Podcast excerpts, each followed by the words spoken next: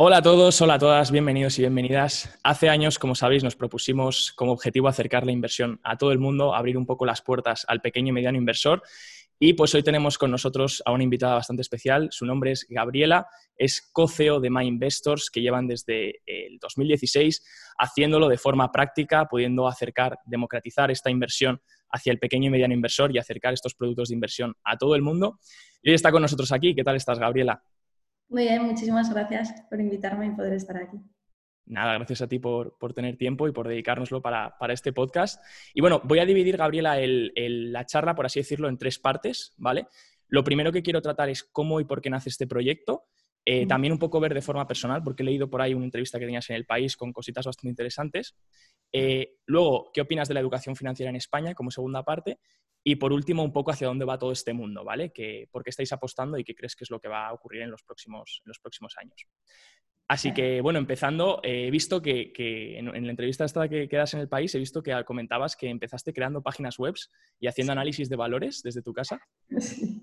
De hecho, de hecho, sí, además análisis técnico, que para muchos era, era como... tenía mucha más validez casi el fundamental que el técnico, pero bueno, sí, sí, sí. Sí, la verdad es que era antes del año 2000 aproximadamente. La verdad es que yo estaba de noviado porque soy, soy de Asturias y no quiero decir algo tan duro como me aburría mucho la, la, carrera de económicas, pero casi. Entonces tenía la posibilidad de tener internet y bueno, empezamos haciendo esas páginas web donde incluso se llegaban a vender análisis, técnicos sobre los principales valores del IBEX y sobre los índices. Y ahí pues la verdad es que empezamos también un poco, que hablabas de educación financiera, porque tuve la suerte de que me llamaran de, la, de Intereconomía y luego de Bloomberg y explicábamos o tratábamos de explicar el mundo de los derivados y tratábamos de explicar eh, cómo ponerse corto eh, qué significaba y que, que, podías ganar dinero incluso cuando el mercado se caía si estabas corto, obviamente. Pues, ¿Esto en qué año era? Porque, porque pues suena como... como y poco, 2000 y poco. 2000 y poco, ok. las, historias, de la abuela Gabriela. bueno, tampoco tanto, pero básicamente estabas en un... Al final en España, mira que en mi opinión seguimos un poco atrasados en el tema de, pues comparándolo con el mundo anglosajón, eh, pero básicamente tú fuiste ahí pionera en, traer nuevos métodos de inversión, nuevas estrategias, entiendo, y sobre todo eso que te veías a lo mejor un poquito juzgada por centrarte en análisis técnico y, los fundamentalistas pues, pues eh, dando ahí un poco... Que, que, sí que había una, una, corriente de análisis técnico, yo me acuerdo que, que Bloomberg Televisión, eh, cuando íbamos, te ponían el Bloomberg y entonces tú pintabas y yo creo que era fueron pioneros en eso de la educación financiera, porque cuando íbamos al plato, pues tratábamos un poco ¿no? de enseñar a la gente, en plan, mira, esto es una línea de tendencia, si rompe esta línea de tendencia probablemente haga un throwback o un pullback, eso significa que... Entonces yo creo que ahí sí que empezamos a hacerlo, lo que pasa que, bueno, también es verdad que Bloomberg Televisión no era una cadena que viera a todo el mundo que todo el mundo tuviera esa posibilidad. Pero yo creo que, que que esos medios económicos o esos medios financieros, Intereconomía, también tuvo varias, varios cursos de formación donde recorríamos España dando cursos de análisis técnico.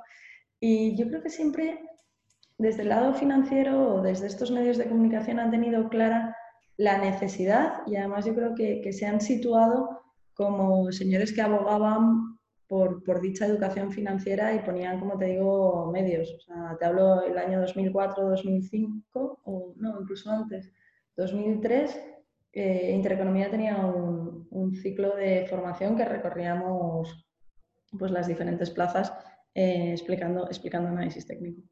Qué bueno, ahora que has comentado la formación, ¿fue eso un catalizador o un impulso para, crear también MyInvestor? Eh, he visto que, apostáis también por la educación, pero que además em, como que tenéis una visión de que la educación tiene que venir acompañada de, algo práctico, de poder ofrecer algo práctico hacia, hacia el inversor para que realmente lo testee y lo pueda aplicar, ¿no?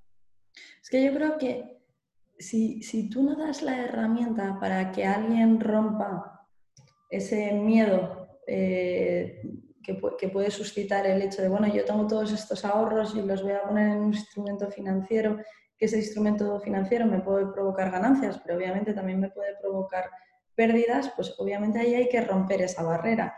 me acuerdo que, por contar cosas diferentes que, que hacíamos en My Investor cuando comenzamos, también hacíamos afterworks con clientes y en alguna ocasión invitamos a algún psicólogo para que precisamente hablara sobre ese miedo o sobre cómo gestionas tus, tus inversiones, porque muchas veces esto en el trading se ve mucho, ¿no? El, el, hecho de asumir que te has equivocado y ejecutar un stop loss, pues bueno, no es algo con el que el ser humano en general ¿no? Totalmente. Cómodo. No, no, lo acepta. Asumir los errores creo que es, que es una asignatura pendiente para, para mucha gente, yo incluida. ¿eh?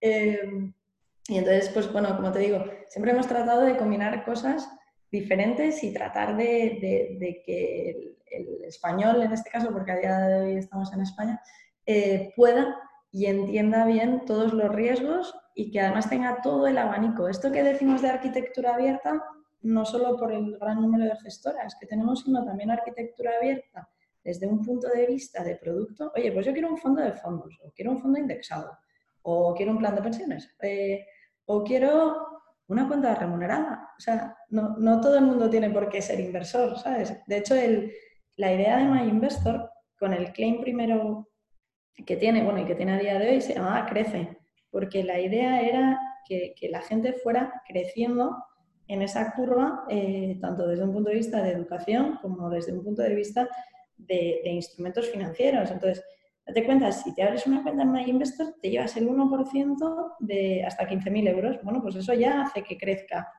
tu inversión, ¿no? Aunque sea con un 1%, de que oye, a día de hoy, tal como están los tipos, tampoco pues, Era una pregunta, ¿eh? Era una pregunta que tenía preparada, que era, porque eso lo he leído en algún lado y de hecho, bueno, nosotros en el, en el equipo, en, en, la empresa que tenemos, un, yo no soy tanto de inversión pasiva, pero otra persona es, está más metida en bancos, inversión pasiva, RoboAdvisor, etcétera, y me decía, pregúntale a Gabriela de, bueno, preguntarle, perdona, a Gabriela de, cómo cree eh, si estos lo van a mantener, ¿no? Porque con los tipos de interés y cómo están las cosas, ¿vais a mantener este 1% o, A día de hoy, si te abres la cuenta en MyInvestor, eh, tienes ese 1%, con lo cual... Ah, vale. esto es importante. Es lo que te decía, en esa curva, eh, y es, una pena que no tenga nada para dibujar, porque yo sé cómo voy a dibujar y a lo mejor, mira, la próxima vez hacemos vídeo unido con, con podcast. Con pizarra con pizarra, exacto. Y eh, date cuenta que eh, ese 1%, ¿cómo podrías evolucionar? ¿no? ¿Cómo podrías empezar? Pues bueno, lo, más sencillo quizás sean los fondos. No sé si tanto de gestión activa, pero a lo mejor sí de gestión pasiva, ¿no? indexados a un, a un índice que sea más o menos estable.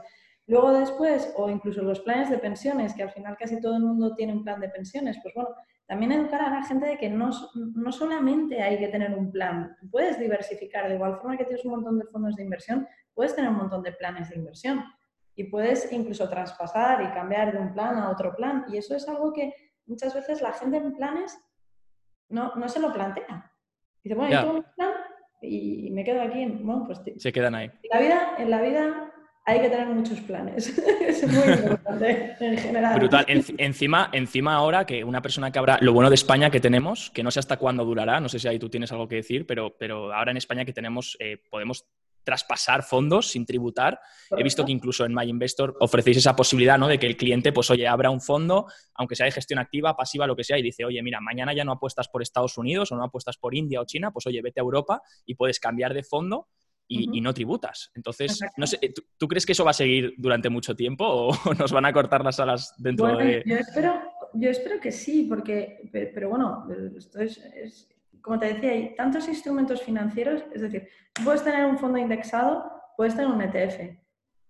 El ETF tiene una serie de características, que es que cotiza todos los días y obviamente si lo compras y lo vendes en, en ese momento que tú decides cuándo, porque recordemos que el fondo solamente tiene un valor liquidativo, con lo cual, y además tienes el D más X permanente y tienes unas horas de corte, con lo cual el ETF tienes esas ventajas y esas ventajas también tienen unas desventajas, como podría ser que con los ETFs eh, sí afloras plusvalías y minusvalías, en cambio con los fondos no. Entonces yo creo que tenemos que tener una serie de herramientas y tenemos que tener una gran variedad de instrumentos financieros para saber cada uno qué es lo que más nos compensa. O oye, pues tú puedes traspasar ad infinitum, entre comillas, esos fondos de inversión, pero a lo mejor un día dices, oye, he ganado mucho con unas acciones, pues voy a vender este fondo para compensar unas cosas con otras. Es decir, ahí también hay una parte eh, donde quizás un día, si quieres, podemos invitar a algún experto en, temas de, fiscal, también un poco cómo mejorar y cómo eh, tratar de, maximizar también vía eh, la gestión fiscal tus, tus, tus minusvalías en, en mercado. Pero volviendo a lo de la, curva de, de My Investor, te decía, oye, pues lo primero, así sin riesgo, con el 1%, pues la cuenta corriente. Luego ya, si quieres coquetear con fondos o con planes, pues tienes tanto eh, planes eh, de gestión activa como planes de gestión pasiva, esto es importante, y tienes fondos, obviamente, que tú lo has dicho muy bien, tanto de gestión activa como de gestión pasiva. Pero en esa curva, si nos imaginamos una curva eh, que vaya creciendo, pues también la mayor inversión de los españoles, ¿cuál es? La casa, ¿no? la hipoteca, ¿no? La, hipoteca. Exacto. Entonces en MyInvestor también tienes la hipoteca y además tienes la hipoteca sin mochila, porque éramos, este término lo acuñamos en el 2017-2018 porque es verdad que la gente decía, es que cuando voy a un sitio y quiero la hipoteca, pues al final me están obligando a una serie de cosas eh, por aquel entonces o me están sugiriendo X y yo no quiero nada, yo simplemente quiero la hipoteca. Pues nosotros como banco te podemos dar esa hipoteca, esa hipoteca sin mochila. Que luego además tú quieres otras cosas o que tienes fondos, entonces puedes ir a nuestros simuladores y ver que si incluyes X fondos, pues también el tipo de interés de esa hipoteca pues puede variar, ¿no? Con lo cual, yo creo que, que, esa curva desde la cuenta remunerada hasta la hipoteca, que es la mayor inversión, pues bueno, tratamos de acompañar al cliente durante toda ella. Y por eso el del crece. Qué bueno. Oye, Gabriela, una pregunta así un poco más personal, porque veo que, o sea, veo que tú empiezas haciendo análisis técnico, hablando de derivados, eh, diferentes instrumentos un poco más de gestión activa. ¿Cómo, es que eh, tú qué apuestas más? ¿Inversión? O sea, ¿qué te gusta más? ¿La inversión? Porque, porque la gente tiene, o sea, entiendo que esto también eh, apostáis mucho por la inversión pasiva, como has dicho, creo que hace poco incluso abristeis un robo-advisor también para poder hacer carteras indexadas eh, para la gente que, bueno, que no quiera seleccionar ese fondo indexado que crea conveniente, sino que seleccione la cartera y ya está. Y, una pregunta que tengo para ti es, eh, ¿qué, te gusta más a ti? ¿La inversión pasiva o la inversión activa? Eh, pues mira, te diría que... ¿O combinas? No, no, sí, sí, sí. O sea, es cierto que, con el pasado trader me, tira más la gestión activa, obviamente, pero yo en mi cartera tengo tanto fondos de gestión activa como fondos eh, de gestión pasiva, tengo indexados, y eh, tengo planes de pensiones, casi todos los planes de pensiones son de gestión activa, pero porque estaba esperando a sacar los nuestros. De... Ah, vale. Haces bien. Eh, Sí, eh, pero yo creo que, que, en la diversificación está el kit un poco de, todo, la verdad. Y, es importante que alguien nos guíe ¿no? y que nos diga, oye, pues el mercado está aquí, te tienes que fijar en una serie de cosas, entonces a lo mejor es mejor la gestión pasiva o a lo mejor es la gestión activa. Date cuenta que, por ejemplo, con esta subida tan fuerte de estas últimas semanas, eh, valores que, que, serían a lo mejor más value o más tal, de repente han tenido una subida, eh, por la vacuna, ¿no? valores, valores que, que, podrían estar más en ese mundo más value o que nos fijáramos más en ellos, porque obviamente estaba mucho más en, en, una situación no tanto como las tecnológicas, ¿no? que están en el culmen de todos, pues a lo mejor ayer hablando eh, justamente con mi jefe, me, me decía, oye, pues habría que ver ahora mismo ¿no? Eh, cómo, se posicionan, porque hay ciertos rumores de, si la gente va a coquetear o no ahora, después de toda esta subida, también la parte más de, activa. Pero como digo, para mí, eh, como todo, la diversificación es fundamental, porque Qué bueno. el mercado es altamente complejo. Puedes estar acertando y de repente en un error de cálculo, pues fíjate, la gente que estuviera corta la semana pasada, que fue la mejor semana de la historia del IBEX, pues si no tienes otra parte que te compense eso, pues podrías estar en una situación un poco compleja, ¿no? Con lo cual... No, totalmente. Y como te digo, no solo un plan de pensiones, sino tener varios planes de pensiones, tener varios fondos, tener activo, tener pasivo, tener cuentas remuneradas que sabes que ahí poco a poco pues te va dando temas o depósitos o incluso acciones. Eh, yo me acuerdo hace muchísimos años que había mucha gente que invertía en, tenía su cartera de acciones que tenían altos dividendos y eso era su forma, su forma de invertir. O sea, que cada uno creo que también tiene que buscar un poco dónde se siente más cómodo. A lo mejor hay gente que le encanta invertir en warrants y es donde está cómodo, a pesar de que yo siempre me han, resultado bastante fascinantes con las letras griegas y sobre todo algunos cálculos de las mismas, pero, pero eh, y otros estarán mucho más contentos con, con el depósito. Yo creo que, que lo que tenemos que hacer es poder abarcar todo lo que un cliente nos pida. Total, porque además es que aquí en, España somos muy de que pensamos que hay una inversión y ya está.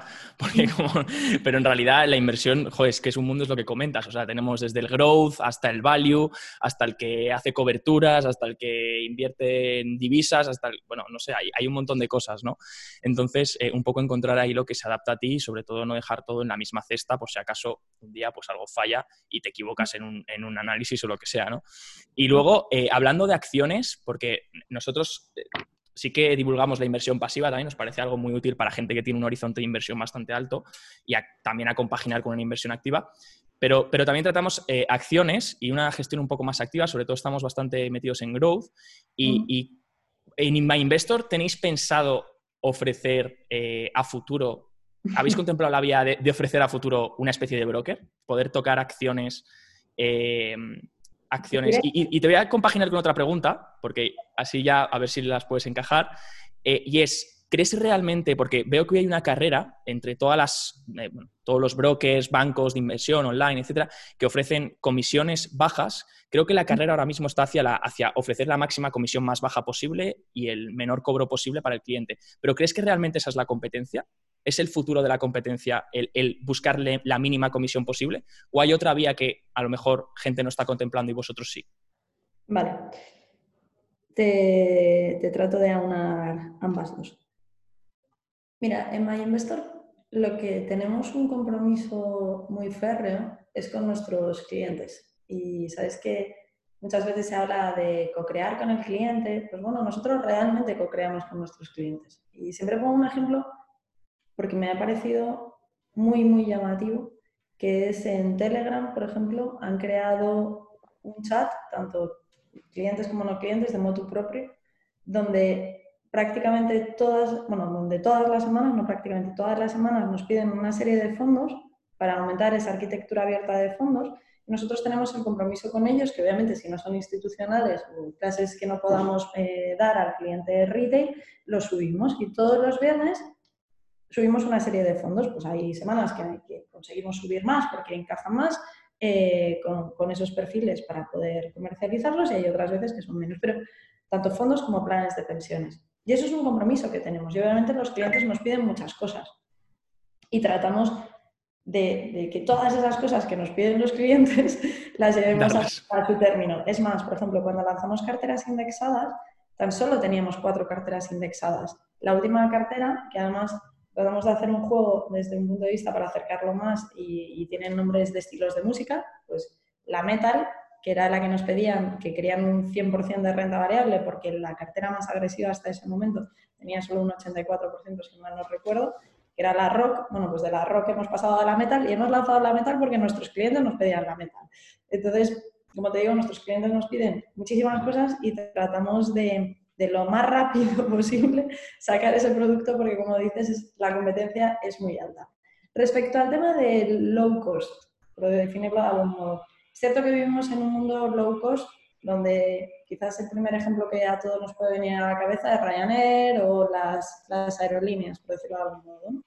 Entonces, ¿por qué en este mundo cada vez hay más competencia a unos precios mucho más baratos. Bueno, pues porque al final la tecnología, de cierta forma y manera, lo que te posibilita es poder ofrecer una serie de cosas con unos descuentos más bajos. ¿no? Yo trato de poner un ejemplo, eh, esto es historias de la abuela Gabriela, eh, cuando, cuando construías webs antes, tú tenías que tener unos servidores que eran como aquellas cajas gigantescas que pasaban un montón y tal. Y ahora googleas y ves que Amazon te regala, ¿sabes? No sé cuántos, no sé cuánto espacio en la nube y además pagas con tarjeta de crédito y te regalan 24 meses incluso, ¿no? Entonces, claro, todo eso cambia muchísimas cosas. Por un lado, cambia nuestra relación con el mundo. Y, el efecto Amazon, por decirlo de algún modo, donde lo quieres todo y lo quieres ya, está traspasando a todos los sectores. Y por tanto, eh, esa comoditización de determinadas cosas es la que está posibilitando menores precios o ofrecer cada vez más cosas con menores precios. ¿vale? Y como te digo también, para ayer, o sea, nos estamos volviendo unos seres eh, que tratamos de pedir todo para antes de ayer casi, ¿no? Total. la, rapidez, Exacto, la rapidez también ahora mismo cotiza, cotiza al alza, ¿no? Respecto a los modelos de negocio, yo sí que creo que tenemos que mirar hacia un Spotify, a esos modelos freemium, que de hecho uno de los bancos tradicionales acaba una noticia hace relativamente poco. Eh, si te fijas, neobancos de referencia como puede ser N26, también tiene un poco ese modelo de, ser freemium. Robinhood, el broker de, Google, también va un poco hacia, hacia esos modelos.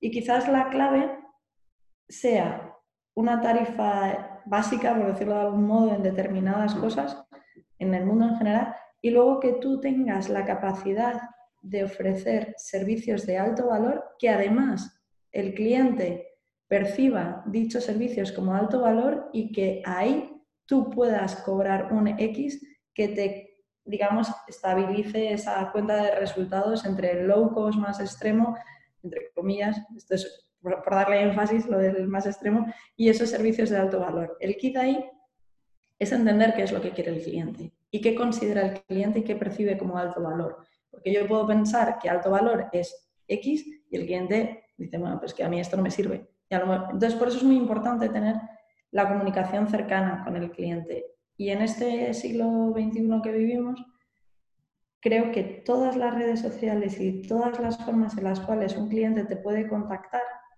han variado. Y ese cliente que te contacta y te escribe un tweet o te manda, porque a mí me mandan mensajes también por LinkedIn para, oye, he tenido no sé qué. Tienes, tienes que estar ahí y si tú estás en redes, tú tienes que tener el compromiso con el cliente de si estás responder. Y que no solamente sea una relación donde yo mando publicidad, entre comillas, o mando noticias, sino que si alguien me contesta porque yo estoy ahí para eso, tengo que responder. Y tengo que responder relativamente rápido. Si luego lo puedo arreglar o no, pues ya veremos, ya, veremos el daño. Pero no puedes no contestar y no puedes obviar.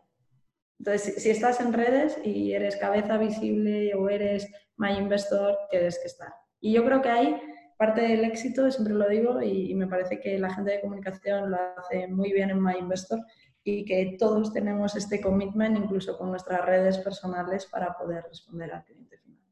De hecho, Gabriela, te voy a, ahí te voy a dar la razón completamente y, te voy a dar mi caso práctico porque yo mismo eh, contacté a Nuria, que bueno, es tu compañera, eh, por, por Twitter y Nuria me dio un le dije, bueno, oye, estoy interesado en, poder hacer una colaboración con vosotros, tal. Y, me dijo, claro, eh, llámame a mi número, te dejo mi número. Y claro, dejó un número que yo dije, esto no va a ser, o sea, yo acostumbrado ¿no? a los otros tipos de bancos o a los otros tipos de gestoras y tal, tan tradicionales, tan burocrático todo, y yo decía, bueno, no será su número de teléfono, ¿no? digo, digo, habrá que, esto llevará un, a un número que luego tendré que pedir tal. y, digo, voy a llamar y llamé y me lo cogió ella y me dijo, sí, soy Nuria, tal. Y yo, coño, no, no me creo que era tu número de teléfono, porque encima el número es, bueno, ya entiendo que sabrás cómo es el número, que el número parece muy, muy promocional. Entonces dije, ostras. Es, verdad, es verdad que su número de teléfono, ahora que lo dices, sí, sí, es, es extra. Sí, sí, de que son tres números seguidos iguales. No, vamos a dar el número de teléfono de Nuria en la cena, pero, es, cierto, no, no, no. Es, cierto que, que sí que se podría asemejar. Pero por eso te digo que el compromiso no va solo de empresa MyInvestor en sí, sino que cada uno de los que componemos MyInvestor somos conscientes de que si estamos, estamos. Y si no, no estaremos. Pero, pero si estamos, pues hay que estar porque al final nosotros dependemos de nuestros clientes y esto es algo que hay que tener muy claro, ¿no? Muchas veces dicen, no, el cliente en el centro. Bueno, es que sin clientes no habría ni centro ni, periferia. O sea, que, esto hay que tenerlo. Totalmente, totalmente. Además que eso, eso, eso transmite mucha humildad y transmite mucha cercanía, un tú a tú y, yo creo que la gente cada vez valora más eso, eh, valora más el que, que, hay de este detrás y que y puedan poneros cara, puedan escribiros y tal, eso, eso la gente lo valora mogollón. Oye, y hablando de todo esto de mm, Hay una pregunta que quería hacerte, que es que seguro que habréis notado, no sé, no sé si lo habéis, entiendo que sí, en MyInvestor lo habréis hablado y se habrá notado estos meses. ¿Qué opináis de esta, esta euforia que está viendo ahora mismo con el tema de la inversión? Eh, desde marzo, más o menos, tema, tema COVID, desde que nos encerraron. Eh, no sé si habéis notado ese auge en, la gente queriendo invertir, en la gente queriendo meterse. También el auge de, diferentes estafas, de diferentes cosas mm, un poco peligrosas. salen cosas de la CNMV, salen cosas de diferentes que, huelen un poco mal y aparte que, bueno, que la gente se está metiendo. ¿Qué, opináis de todo esto? ¿Se está creando como una especie de burbuja de ahora todo el mundo quiere invertir o cómo lo estáis afrontando vosotros? Yo creo, yo creo que la gran, gran caída del, del mercado que, que, pasó con el COVID, pues en principio, final del primer trimestre y demás, sí que es cierto que, que alentó muchísimo el hecho de, de, gente pensar a esto del mercado está barato, que es una frase terrible, pero bueno, eh, se, se escucha mucho a lo largo de los años y, yo te puedo poner el ejemplo personal. Eh, yo estaba estudiando el, el, PDG del IS, que lo acabé antes de ir, y fue el PDG más largo de la historia, porque claro, teníamos que haber acabado en julio, pero con lo del COVID se nos, se nos alargó. Ah, claro. Y todos nuestros, o sea, y todos mis compis se abrieron cuenta en brokers digitales con, con este, había un auge.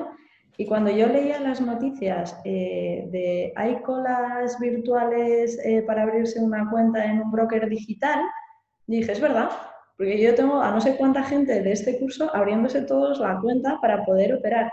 Y eso me llevó a un pensamiento y dije, jo, fíjate, ¿eh? o sea, abren cuentas en broker y no se plantean nunca que en su banco tradicional también pueden hacer esa operativa. Igual por comisiones, ¿no? Puede ser por comisiones, pero mucha gente decía, ah, sí, puedo comprar también. digo, claro, te abres una cuenta de valores, te tendrás que firmar una nueva cuenta y podrás comprar o vender, pero en nuestro mindset, esa parte de, se ha caído muchísimo, voy a, voy a utilizar un verbo que está mal utilizado, pero voy a jugar en bolsa, no haces la unión de mi banco tradicional con eso, o al menos se ha visto, quizás sea por comisiones o quizás sea por otros motivos, pero en un primer momento no se hizo esa unión.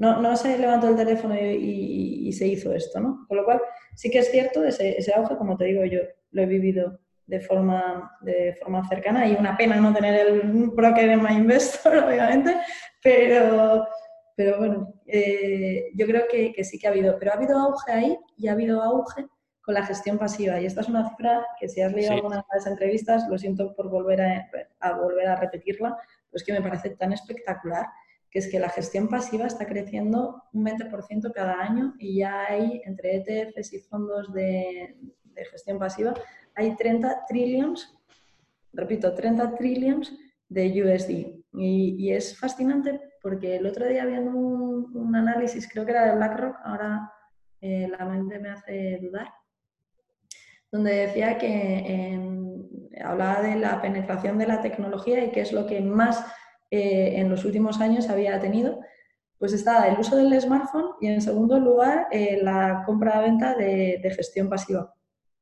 Lo cual me llamó muchísimo la atención, porque claro, al final también toda la tecnología, y volvemos a lo que decíamos antes, posibilita ese acercamiento y posibilita la democratización. Oye, con nosotros te puedes comprar un Vanguard desde 0 euros y antes te pedían 100.000 o te pedían en algún otro broker unas cantidades X, pero nadie te daba desde 0 euros. Nadie. Eso es verdad.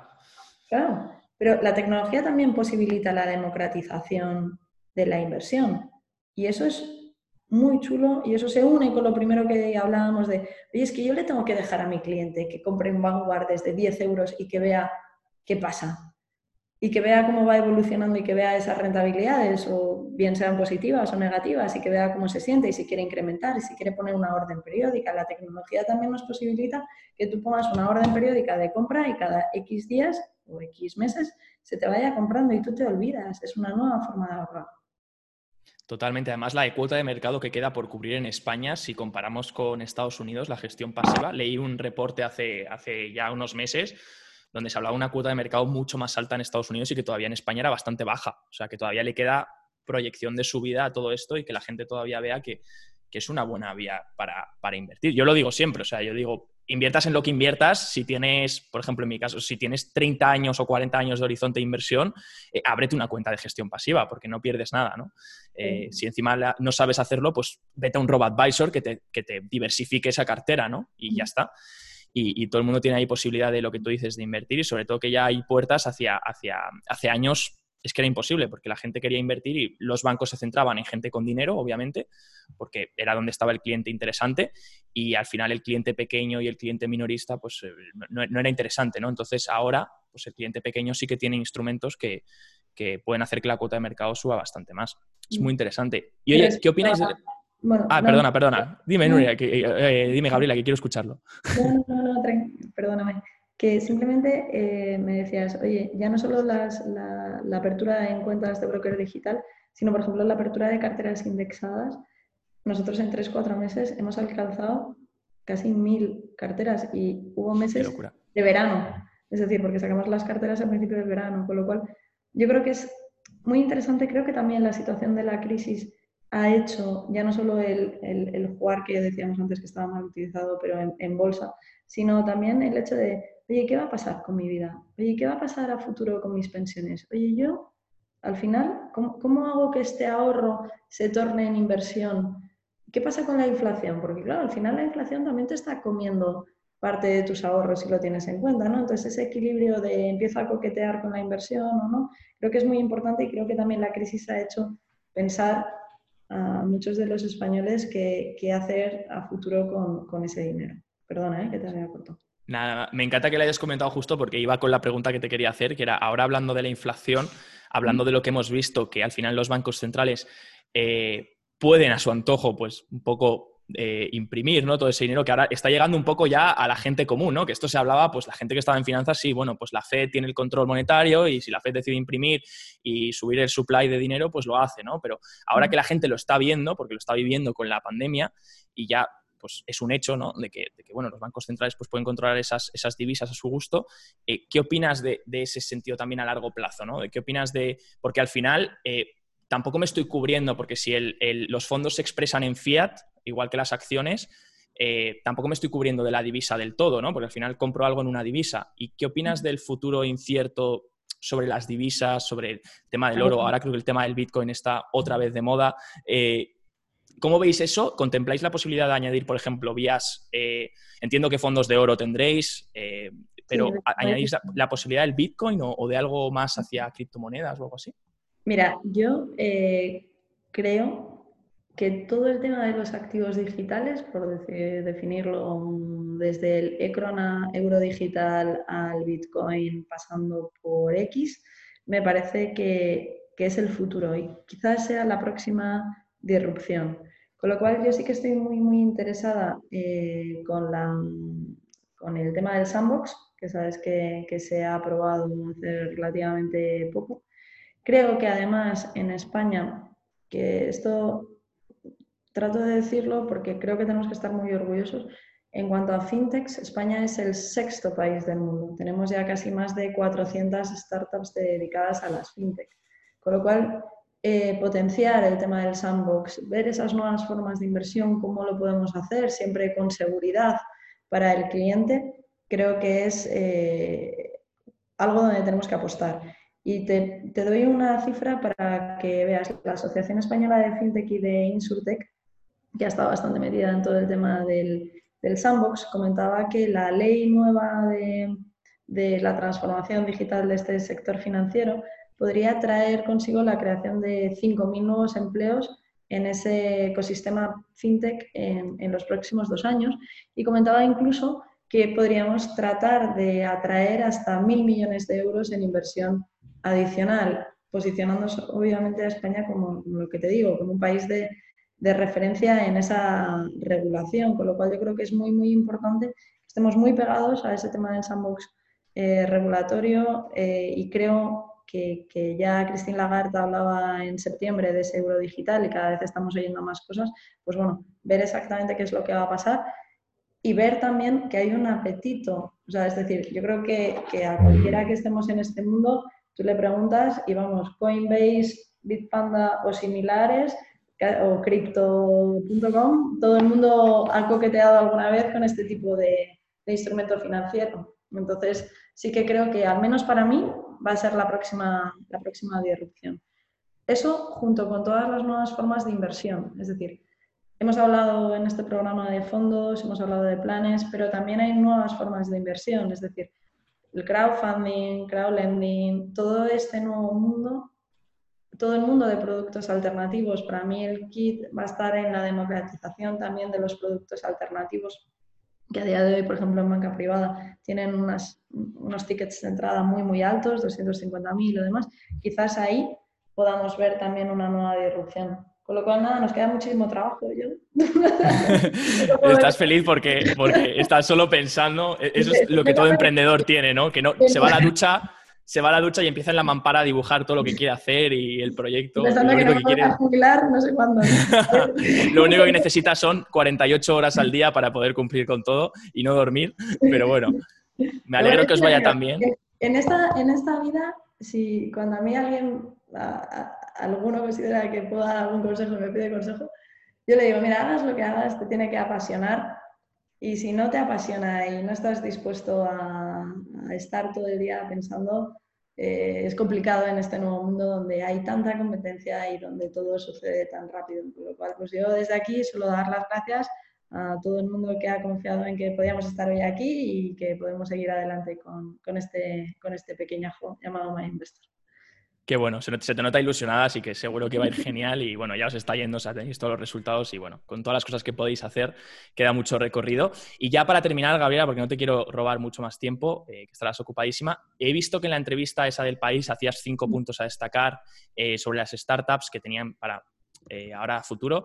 Eh, ¿qué, cinco puntos dirías en este podcast, o cuatro o tres, los puntos que sean, eh, hacia, hacia mm, consejo de un nuevo inversor o una persona que dice, oye, mira, me he topado con una pandemia, yo tengo dinero, pero me he visto que el futuro es incierto, a lo mejor tengo un negocio de hostelería y pues ahora de repente pues no estoy facturando, tengo unos ahorros que siempre deja en el banco porque era lo tradicional. ¿qué, es quiero empezar a invertir. ¿Cuáles son tus consejos, por así decirlo, tus X puntos para esa persona que quiera iniciarse en este mundo y, poner a salvo sus ahorros? Vale, los cinco puntos de la, entrevista del país, como, como no sabía muy bien qué me, me ibas a preguntar, porque esto no, no, no habíamos hablado, no, no, no. sabía muy bien, eh, este, esto es bueno también eh, comentarlo. Los cinco puntos, yo, yo recuerdo que en el país me preguntaron sobre cinco startups eh, de referencia. ¿Te refieres a eso? O, eso es. Bueno, decías, decías, simplemente era por dar un ejemplo, que decías que la banca será invisible, educar financieramente y ir acompañado con productos eh, financieros, la empresa se digital, no se digitalizan, las personas se transforman, por no la transformación digital, sino por la transformación de personas, y luego el futuro está más próximo a lo que cualquiera pueda pensar. Entonces, como he visto que hiciste como una especie de conclusión, ¿qué, cuáles serían los puntos a destacar eh, hacia una persona que quisiese invertir o quisiese empezar en este mundo, ya que tú pues, has estado en todo tipo de gestiones, ya sea activa, ahora pasiva, etc. A ver, hablas desde un punto de vista de, cliente que quiere invertir. Yo primero lo que haría sería leer mucho, pero esto que le digo a un inversor que, o a alguien que sea ahorrador que quiere introducirse en el mundo de, la inversión, que lea mucho, que vea muchos webinars. En, en, en MyInvestor hacemos uno cada semana aproximadamente con, con los diferentes gestores. Yo creo que es muy importante en este mundo aprender cosas nuevas y esto vale tanto para el señor que quiere pasar de ahorrador a inversor como aquel que quiere montar su fintech o su insurtech o cualquier tipo de cosa. Es muy importante leer, es muy importante aprender, es muy importante renovarse. Hay un filósofo que se llama Bauman que habla de la sociedad líquida. Antes, pues tú básicamente estudias una carrera, entrabas en un puesto y estabas no sé cuántos años haciendo eso. A día de hoy todos nos tenemos que transformar. Transformar constantemente desde un punto de vista de educación y las empresas incluso también se tienen que transformar. Es decir, no tenemos que tener miedo a haber pensado una cosa y a la hora de construir esa idea que vaya mutando. Investor nació como un robot advisor y en, al año cambiamos y dijimos, oye, pues no podemos ser tanto un robot advisor porque la educación financiera todavía no está muy alta, vamos a presentarnos como un neobanco porque al final somos un neobanco, somos una apertura digital, somos un IBAN español, eh, todas estas cosas de, banco y además tenemos un robot advisor, somos un vínculo de las dos cosas y además vamos a dar hipotecas y las hipotecas no estaban en el roadmap en un primer momento. Y gracias a esas hipotecas al final hemos vendido más fondos de inversión, más planes de pensiones. Entonces, uno, aprender muy bien cuál es el sector, aprender muy bien qué tipo de herramientas hay, saber con lo que tú estás cómodo, saber, oye, yo puedo estar en un fondo de gestión activa o un ETF del de, IBEX 35 triple apalancado, que sé que no va a pasar nada porque yo lo voy a poder. O sea, creo que es muy importante conocerse bien también desde un punto de vista de inversor y desde un punto de vista de emprendedor. Y creo que hay que aprender y desaprender, que también lo digo mucho, porque muchas veces tenemos lo que se llama el unconscious bias y tenemos ciertas cosas que a veces nos impiden, bueno, pues hay que también un poco eh, hackearse a sí mismo y, para poder evolucionar. Yo creo que eso es muy importante. Yo creo que hay que tener pasión y hay que poner esfuerzo. Porque si tienes mucha pasión, pero tampoco pones esfuerzo. Sí, no llegas a ningún lado. no, que no vas a hacer nada. Y, pasárselo lo mejor que uno pueda y, también a la vez descansar, porque si tampoco descansas, tampoco vas a ir, no, no vas a evolucionar. Pero yo creo que, eso, y que trabajar, trabajar mucho, leer mucho, educarse en todos los ámbitos y no tener miedo al cambio. Qué bueno, Gabriela. Oye, pues eh, me voy súper contento y súper motivado porque me, gusta, me gusta tu filosofía porque encima es que lo transmites. O sea, no es que. Porque hay personas que dicen. Claro, claro, por eso te digo, por eso te digo, que hay personas que dicen y bueno, y, lo dicen, pero a ti se te nota que te apasiona, que realmente crees en todo lo que comentas y todo lo que comunicas y eso da, gusto porque motiva y estoy seguro que todas las personas que han llegado hasta aquí eh, se habrán motivado también, les habrá gustado mucho y seguro que quieren dar ahí un pasito más hacia, hacia investigar, hacia incluso si queréis observar qué ofrece MyInvestor, podéis acceder en MyInvestor, podéis ver todo lo que ofrecen desde fondos, gestión activa, gestión pasiva, carteras indexadas, todo lo que ha comentado hoy aquí Gabriela y darte muchísimas gracias por, eh, darte las gracias por haber estado aquí con nosotros y haberme dedicado este tiempo. Un placer, cuidaros mucho. Muchas gracias a todos. Chao, chao.